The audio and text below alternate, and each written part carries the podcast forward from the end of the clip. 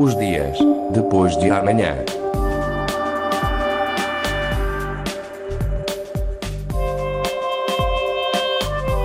Magazine de Tecnologia e Investigação da Antena 1 Madeira. Os dias depois de amanhã. Nesta edição de Os Dias Depois de Amanhã, propomos-lhe uma viagem virtual de carro de cestos, um regresso aos bancos da escola e damos-lhe algumas dicas para lavar a roupa. Confuso? Já vamos explicar. Os dias depois de amanhã. É da freguesia do Monte, no Funchal, uma das imagens mais icónicas do destino Madeira. Os carros de cesto são um atrativo para os milhares de turistas que nos visitam e o sucesso é tanto que estes típicos carros já viajaram até Lisboa, à zona do Chiado, no âmbito de uma ação de promoção do destino. Mais recentemente, na Bolsa de Turismo de Lisboa, não foi preciso sair do salão de exposições para dar uma voltinha. A empresa responsável por toda a parte tecnológica dos expositores da Madeira, que este ano foi o destino nacional convidado da feira, levou para a capital um carro de cestos e juntou-lhe a realidade virtual. Mas esta foi apenas uma das novidades apresentadas. O conceito tecnológico do stand foi desenhado pela empresa Gema Digital, que recorreu a diversas tecnologias para proporcionar experiências diferentes aos visitantes. Tecnologias tão distintas como realidade virtual, eh, uma projeção imersiva, eh, um promotor 3D eh, com suposta inteligência artificial. As explicações são de Martim Peçanha, da empresa Gema Digital, que tem sede no Porto, um dos parceiros no projeto. Para criar toda a parte tecnológica do stand, foram necessárias várias visitas à região. Obrigou a visitar toda, toda a ilha, obrigou para, para um, o simulador de, de, de carrinhos, de seres, obrigou-nos a, a, a, nos tornarmos especialistas na, na descida, porque foram variadíssimas eh, as descidas que tivemos que fazer para, para, para conseguirmos replicar o, o, o simulador. Por isso foram bastantes dias, foi uma, uma equipa grande que esteve ao todo três semanas na, na Madeira. Martim Peçanha explica em mais pormenor o que foi feito para promover o destino com recurso à tecnologia. Para promovermos a, as levadas, o que nós fizemos foi recolher uh, uma série de, de, de minutos uh, com filmagem 360 em pontos uh, Portanto, tem vários pontos de, de, de várias de, das levadas existentes. E aí o que nós fizemos foi trabalhar muito a sonoplastia. Nós estamos a produzir o som chamado som binaural, que é som 3D, porque hoje em dia com, com os óculos de realidade virtual as pessoas têm que ser ajudadas, porque se queremos que olhem para a esquerda, então temos que despoltar um, um som do lado esquerdo. Se querem que olhemos para trás, temos que pôr um som atrás. Então a experiência é tão imersiva que quando passamos junto de um ribeiro de água, imagina o ribeiro está ao fundo do lado esquerdo, então nós sentimos o som da água a vir do, do fundo do, do, lado esquerdo.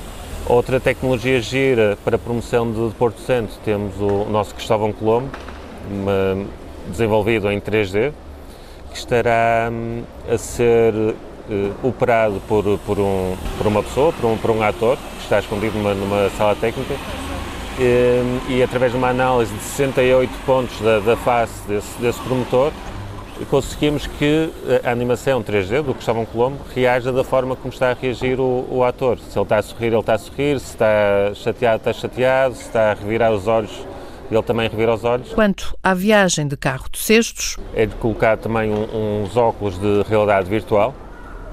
Ele, a partir desse momento, quando olha para o seu lado, vê que está a descer na companhia de uma, de uma pessoa.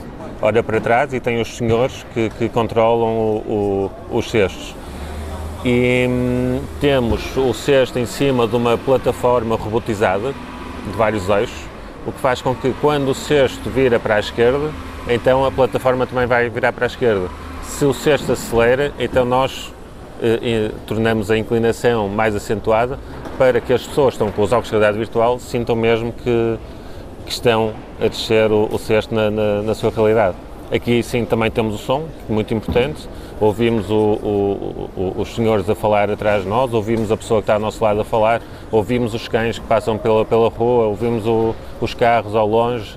Um, portanto, é uma, uma experiência imersiva na sua, na sua totalidade. Martim Peçanha, da Gema Digital, a empresa que criou a infraestrutura tecnológica do stand da Madeira na Bolsa de Turismo de Lisboa. Magazine. Os dias depois de amanhã. Vamos agora até à escola. Hoje já não bastam os livros, é preciso recorrer a novas ferramentas. É isso que faz o projeto Educast. As explicações são de Nelson Dias, da Fundação para a Ciência e Tecnologia, gestor deste projeto. O Educast é uma plataforma dedicada à gravação de conteúdos audiovisuais e multimédia, que permite em três passos simples gravar, editar e publicar depois os conteúdos em múltiplos formatos para streaming, desktop e mobile. A plataforma está aberta para toda a comunidade académica e científica nacional, que pertence à rede RCTS, que é a Rede de Ciência, Tecnologia e Sociedade, e portanto está disponível para professores, investigadores, alunos.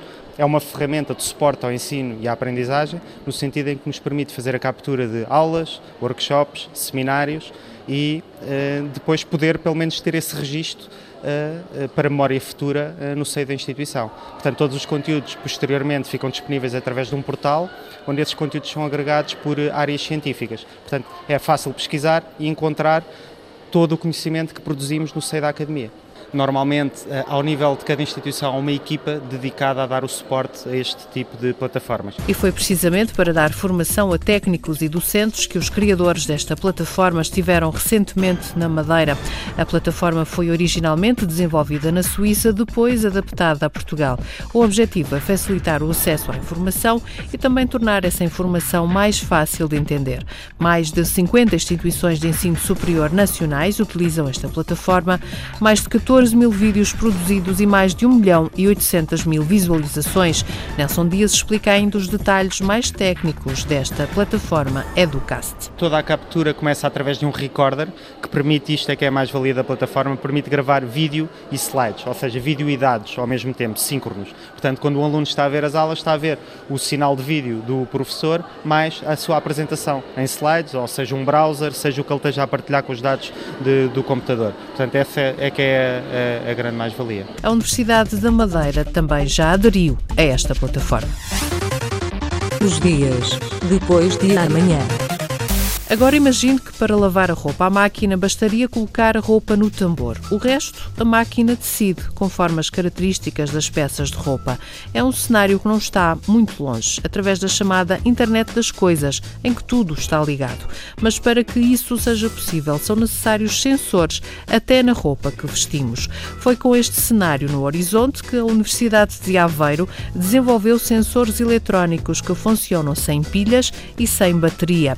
As explicações explicações do investigador do Instituto de Telecomunicações de Aveiro, Ricardo Correia, entrevistado no jornal Clique, o jornal de ciência Antena 1, Universidade de Aveiro. Enquanto que nos sensores que são utilizados através de outras tecnologias precisam de, de pilhas e têm uma duração de vida ou têm uh, um custo de manutenção ou podem não ser uh, tão fáceis de aceder para mudanças de pilhas e baterias, enquanto que nos nossos têm uma duração de vida ilimitada, no fundo, ou seja, não precisam de qualquer tipo de manutenção. Estes sensores usam as ondas rádio, as mesmas através das quais está a ouvir este programa aí desse lado. As ondas são transformadas em energia capaz de alimentar os sensores. São ondas, por exemplo, de, do rádio que nos entra em casa, ou seja, o, o sensor que nós testamos, testamos para uma frequência específica, mas é bastante fácil de o desenvolver para outro tipo de frequências. Muitas vezes as ondas que estão no ar não são capazes de nos dar tanta energia suficiente para alimentar um sensor.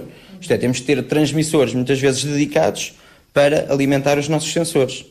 Ou seja, temos que ter retificadores que nos permitam transformar essa, essas ondas eletromagnéticas, no fundo, em energia. Com a internet das coisas, estima-se que dentro de três anos existam 30 bilhões de sensores em carros, edifícios e inúmeros objetos em casa, como nas máquinas de lavar. Sensores que se alimentam de ondas de rádio e que podem ser alternativa aos inúmeros cabos dos aparelhos que usamos diariamente. Os dias depois de amanhã. Produção Patrícia Gravação Carlos Câmara.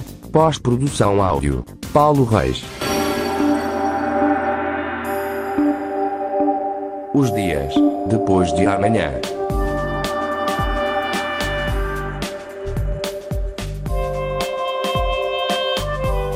magazine de tecnologia e investigação da Antena 1 Madeira. Os dias depois de amanhã.